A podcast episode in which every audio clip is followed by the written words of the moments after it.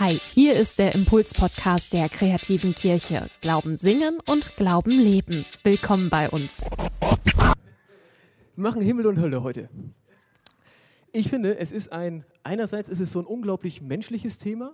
Also das ist ja Teil des Menschseins, dass wir über uns selber hinausdenken.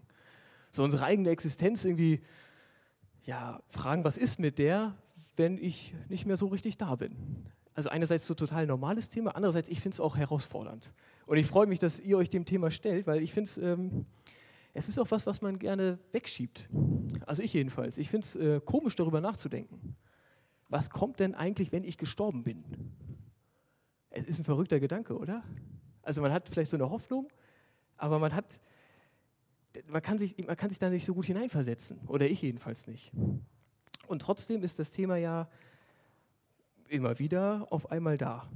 Heute Ewigkeitssonntag sowieso, aber auch wenn man Menschen trifft, von denen man merkt, die haben so das Gefühl, sie sind auf der Zielgerade angekommen. Also letzte Woche war meine Großmutter hier zu Besuch, die ist 90 Jahre alt und ich nenne sie immer meine kleine Oma, weil meine kleine Oma, die ist nur so groß. ich würde sagen, früher war sie so groß und jetzt ist sie so groß. Äh, die ist 90 Jahre alt und die sagt, letzte Woche sagte sie so Dinge wie, ja, das war jetzt vielleicht meine letzte große Reise. Oder ist auch schön, dass ich das noch erlebt habe. Man merkt das ja. Ich, ich merke das, dass sie das Gefühl hat, sie wird nicht mehr ewig da sein. Ähm, und ich habe mich natürlich gefragt, was würde ich ihr denn sagen? Was würde ich ihr sagen über das, was dann kommt? Insofern bin ich froh, dass wir heute dieses Thema haben, weil ich kann das zweimal verwenden. Einmal für heute und dann, wenn ich meine Oma das nächste Mal besuche. Ähm, ich habe eine Herausforderung. Meine Oma, die liest in der Bibel. Das heißt, das, was ich ihr sage, über das, was dann kommt, das muss dazu passen. Das heißt, das muss sozusagen klassische christliche Dogmatik sein. Das muss sie wiederentdecken. Das heißt, ich erzähle ihr etwas und wenn sie dann die Bibel liest, dann muss sie das irgendwie zusammenkriegen. Ähm, ja, und genau das habe ich jetzt vor. Das wird ein bisschen herausfordernd, glaube ich, aber ich versuche das so na, so gründlich wie möglich zu machen, sage ich mal. Dass wir halt wirklich schauen, was sagt die Bibel über den Himmel, was sagt die Bibel über die Hölle und was sagt die Bibel über die Frage, wo komme ich denn hin? Das ist ja das Allerwichtigste. Das ist das, wo es irgendwie so richtig persönlich wird. Und da, da merke ich auch, ich wünsche meiner Großmutter natürlich einfach, dass sie in den Himmel kommt. Und wenn ich ihr das sage, dann meine ich das auch so. Aber ich will ihr das auch so, naja, so sagen, dass sie es in der Bibel wiederfindet. Das muss irgendwie zusammenpassen. Das hat dann einfach mehr Substanz, als wenn das einfach nur ein guter, frommer Wunsch ist. Ich hoffe, ihr lasst euch darauf so ein. Ähm, wir gehen mal rein in den Himmel. Das ist das erste Kapitel. Der Himmel. Was sagt die Bibel über den Himmel? Jesus antwortet ja diesem Verbrecher. Der Verbrecher, der zu ihm sagt, Herr, gedenke an mich, wenn du in dein Reich kommst, sagt er, während er da so hängt. Und Jesus antwortet ihm, noch heute wirst du mit mir im Paradies sein. Noch heute. Das heißt, Jesus sagt, es gibt einen Himmel. Er sagt sogar, es gibt heute einen Himmel. An vielen anderen Stellen in der Bibel klingt das so, als würde der Himmel erst beginnen, wenn die Erde aufhört zu existieren. Hier in dieser Stelle sagt Jesus heute. Es ist schon mal erstmal eine gute Erkenntnis. An den Himmel glauben ist nicht verrückt. An den Himmel glauben ist nicht einfach nur Fantasie. An den Himmel glauben bedeutet erstmal das zu glauben, was in der Bibel steht. Heute, sagt Jesus, wirst mit mir im Paradies sein. Und es wird auch genauer beschrieben. Ich habe euch einen Text mitgebracht aus der Apostelgeschichte, nicht Apostelgeschichte, aus der Offenbarung, wo der Himmel beschrieben wird. Und ich hörte eine große Stimme von dem Thron her, die sprach, siehe da, die Hütte Gottes bei den Menschen. Und er wird bei ihnen wohnen und sie werden seine Völker sein. Und er selbst, Gott mit ihnen, wird ihr Gott sein. Und Gott wird abwischen alle Tränen von ihren Augen. Und der Tod wird nicht mehr sein, noch Leid, noch Geschrei, noch Schmerz wird sein, denn das Erste ist vergangen. Hier wird der Himmel beschrieben. Wie ist der Himmel? Der Himmel ist erstmal so, dass Gott da ist. Das ist ein bisschen wie im Paradies. Also, ich meine jetzt sozusagen die Geschichte mit Adam und Eva. Gott ist einfach da. Und die Menschen sind da und es gibt eine völlig normale Beziehung. Es gibt nicht dieses Ding, dass wir uns so fragen, wie ist er? Und dann lesen wir was und dann verstehen wir was nicht und dann beten wir und dann ist er wieder mm, so, sondern Gott ist da. Das ist völlig eindeutig. Diese Zeit des Fragens und des Zweifelns ist vorbei. Gott ist da, er ist bei uns ist bei den Menschen. Es gibt keinen Tod mehr, es gibt kein Leid mehr. Es ist eine neue, eine heile, eine wunderbare Welt. Das ist keine schöne Fantasie, sondern das ist das, was die Bibel über den Himmel sagt.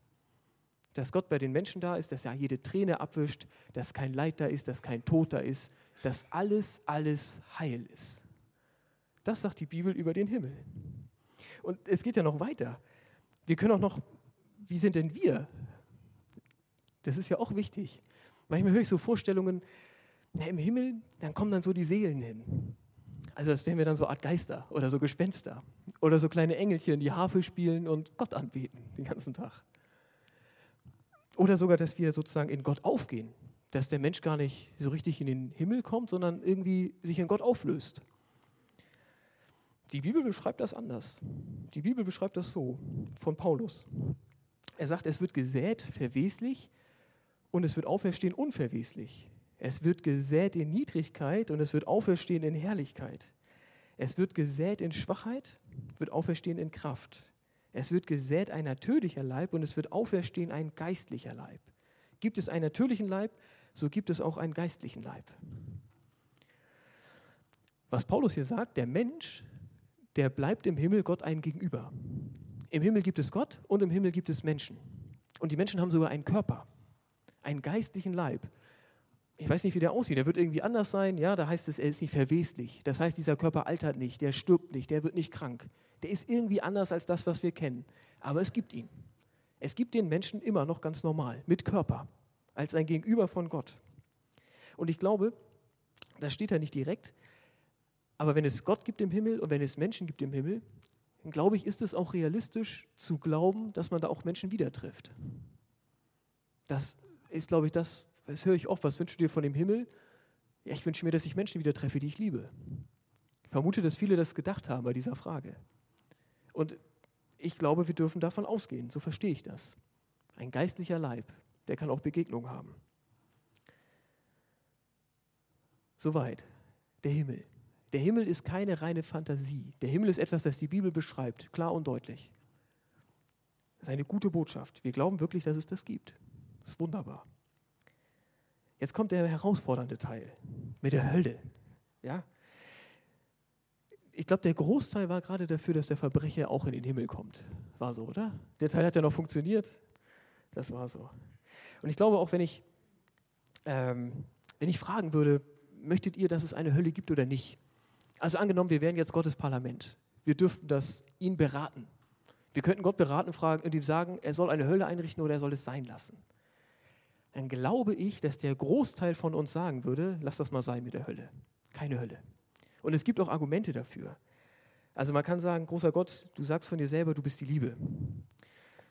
Wenn du die Liebe bist, dann schickt man niemanden in die Hölle.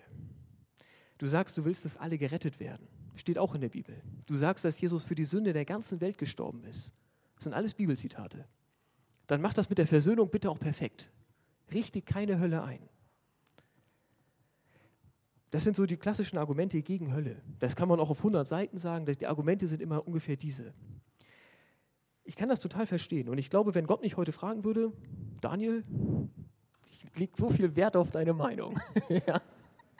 Soll ich die Hölle abschaffen? Ja, cool.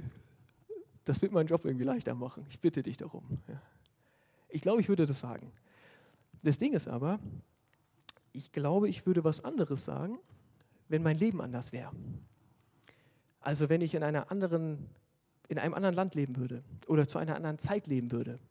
Wenn ich in meinem Leben Dinge hätte erleben müssen, die ich zum Glück nicht erlebt habe. Überlegt, wie viele Menschen gibt es, die leben ihr Leben. Mit Höhen und Tiefen ist völlig okay. Die leben in ihrem Dorf oder in ihrer Stadt mit den Menschen, die sie lieb haben. Irgendwo am anderen Ende der Welt manchmal kriegen zwei alte Männer sich in die Haare. Die können sich nicht darüber einigen, wer irgendwie größer, mächtiger und bedeutsamer ist. Und dann kommt Krieg in ihr Land. Und es kommen junge Männer und die leben das Dunkelste aus, was in ihnen drin ist. Und sie morden und vergewaltigen und alles geht kaputt, das du liebst. Sowas erleben Menschen die Geschichte der Menschheit ist eine Geschichte voller, voller Krieg und so viel Verbrechen. Und ich glaube, wenn man das erlebt hat und man dürfte Gott sagen, er soll eine Hölle einrichten oder es lassen, würde man für die Hölle stimmen. Ich glaube, ich wäre für die Hölle, wenn ich sowas erlebt hätte. Und auch das kann man biblisch begründen. Man kann sagen, Jesus, du hast immer gesagt, du stehst auf der Seite der Schwachen. Du stehst auf der Seite der Entrechteten und du wirst ihnen Gerechtigkeit schaffen. Und wenn das nicht hier in dieser Welt passiert, dann muss das in der nächsten Welt passieren. Das macht auch Sinn. Ich hoffe, du stimmst mir zu, dass Hölle erstmal kein per se grausamer Gedanke ist. Es ist auch ein Gedanke von einer Gerechtigkeit in der Ewigkeit, von einer Gerechtigkeit, die es hier und heute nicht gibt. Und bei Jesus ist es so, er redet von der Hölle. Kommt regelmäßig vor. Ist so. Ich habe mal einen Text mitgebracht. Dann wird er euch sagen, dann wird er auch sagen zu denen zu Linken, geht weg von mir, ihr Verfluchten in das ewige Feuer, das bereitet ist dem Teufel und seinen Engeln. Hölle.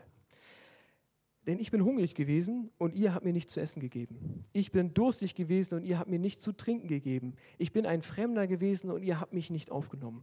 Ich bin nackt gewesen und ihr habt mich nicht gekleidet. Ich bin krank und im Gefängnis gewesen und ihr habt mich nicht besucht. Und dann werden auch sie antworten und sagen, Herr, wann haben wir dich hungrig oder durstig gesehen? Oder als Fremden oder nackt oder krank oder im Gefängnis und haben dir nicht gedient? Und dann wird er ihnen antworten und sagen, Wahrlich, ich sage euch, was ihr nicht getan habt, einem von diesen Geringsten, das habt ihr mir nicht getan. Und sie werden hingehen, diese zur ewigen Strafe, aber die Gerechten in das ewige Leben. Die Bibel redet von der Hölle, nicht nur hier, auch an anderen Stellen. Die Hölle ist ein Ort, wo Gott nicht ist. Die Hölle ist ein Ort, wo niemand hin will. In der Hölle ist irgendwie schlecht. Ich glaube, viel wichtiger, wie das konkret aussieht, ähm, ist ja die Frage, ist das eine Bedrohung für mich? Ist die Hölle eine Bedrohung für mich? Und jetzt bitte ich euch, entspannt euch so, das ist so ein bisschen tiefer. Wir reden jetzt wirklich von mir, ja? Von mir, vielleicht ein bisschen von meiner kleinen Oma, aber nicht von euch.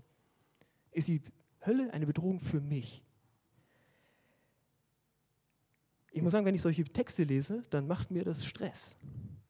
Ich lese ziemlich regelmäßig in der Bibel, aber es geht mir nicht hinterher immer besser als vorher. Immer wenn ich so einen Text gelesen habe wie gerade eben, denke ich so, Mann, ja? Und stellt es euch vor, es geht um mich, nicht um dich, es geht um mich. Stell dir vor, das jüngste Gericht jetzt, ja? Also, ich schaffe den Heimweg heute nicht mit meinem E-Bike, ich fahre vor die Straßenbahn. So, kann passieren. Ich glaube das nicht, aber es kann passieren. Es ist jüngstes Gericht. Es ist die Frage, Herr Hobe, Himmel oder Hölle? Und wir kommen, dann kommt dieser Anspruch, der gerade in diesem Text kam, der wird dann an mich herangetragen. Was ihr eine meiner geringsten getan habt, das habt ihr mir getan.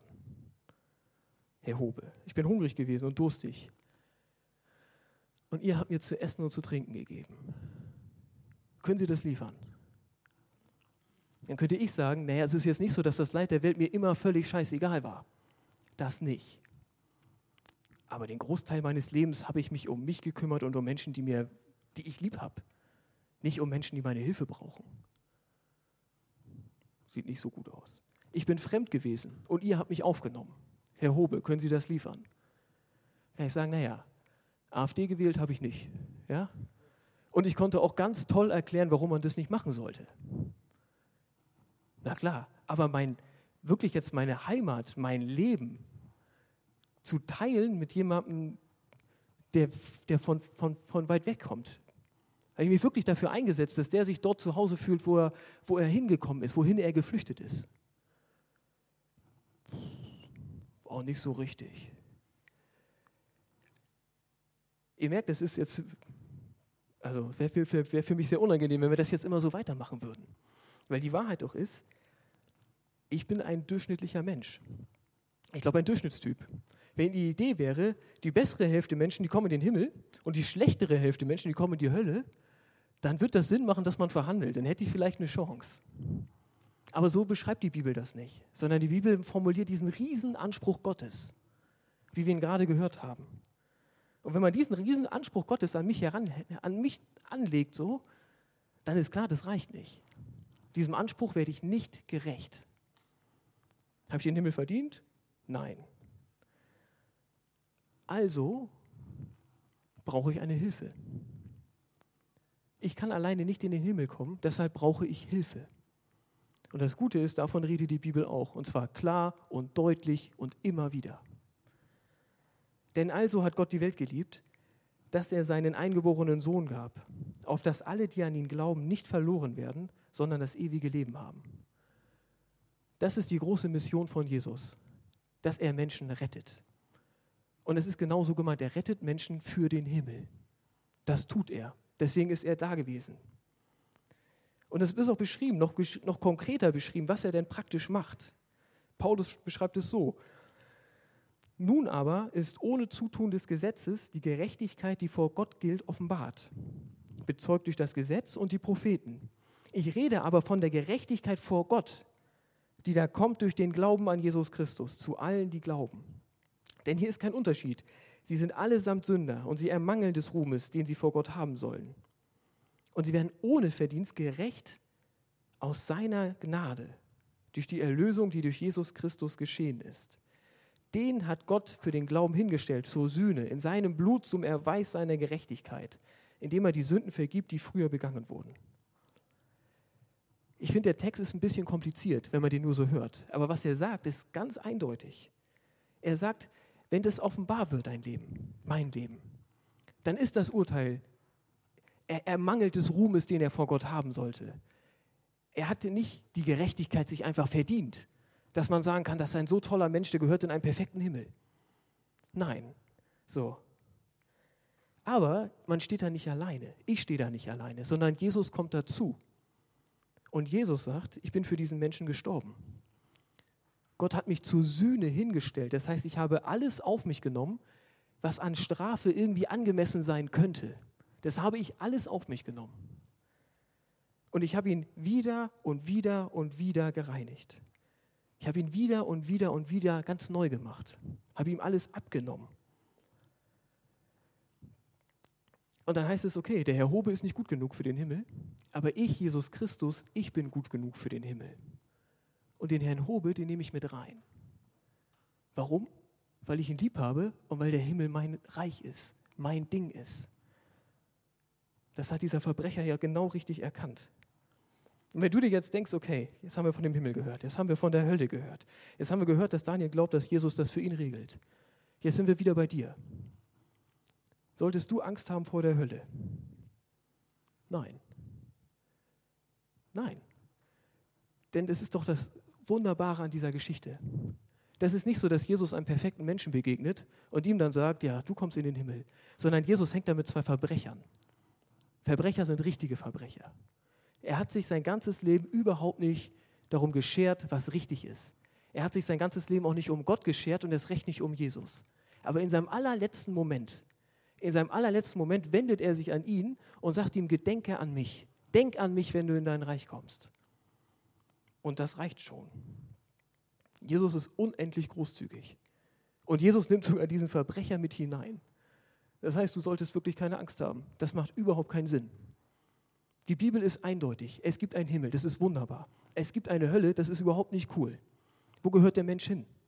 Aus eigenen Werken heraus haben das die aller, allermeisten Menschen schwer mit dem Himmel. Ich jedenfalls. Wir stehen da aber nicht alleine, sondern Jesus regelt das. Das ist es, was die Bibel dazu sagt. Das ist das, was ich meiner Oma auch sagen werde. Der Himmel ist ein Jesus-Ding. So, halte ich an ihn und alles wird gut. Amen.